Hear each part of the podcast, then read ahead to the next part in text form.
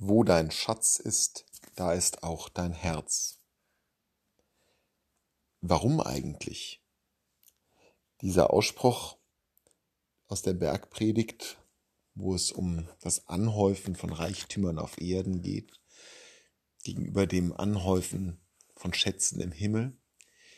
Dieses Wort Jesu ist doch ein wenig sonderbar.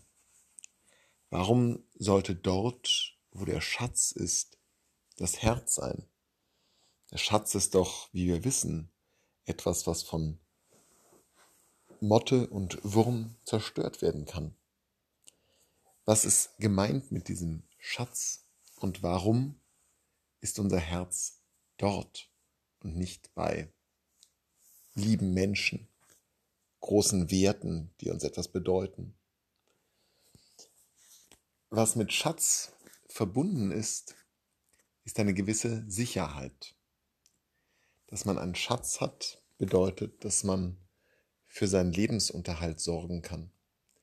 Dass man sich keine Gedanken mehr machen muss über die Zukunft, weil man etwas angehäuft hat, das einem diese Zukunft erleichtert und ermöglicht. Unser Herz ist dort, wo wir Sicherheit finden. Unser Herz ist dort, wo wir uns keine Sorge mehr machen müssen. Das ist damit eigentlich gemeint. Und es gibt eben die unterschiedlichen Sicherheiten.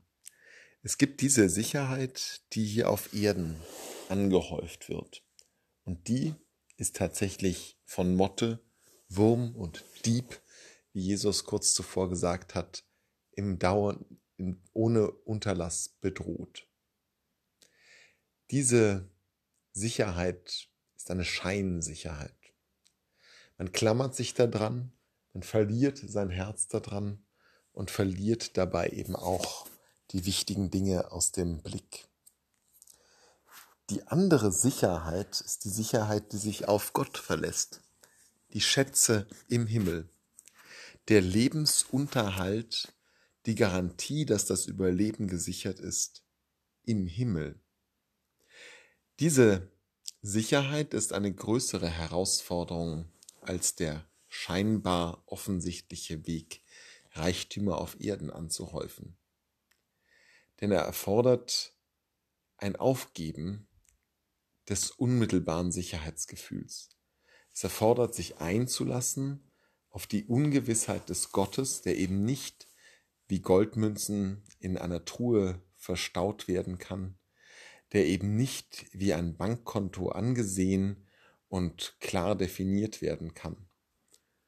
Es erfordert also zunächst den Sprung in die Unsicherheit.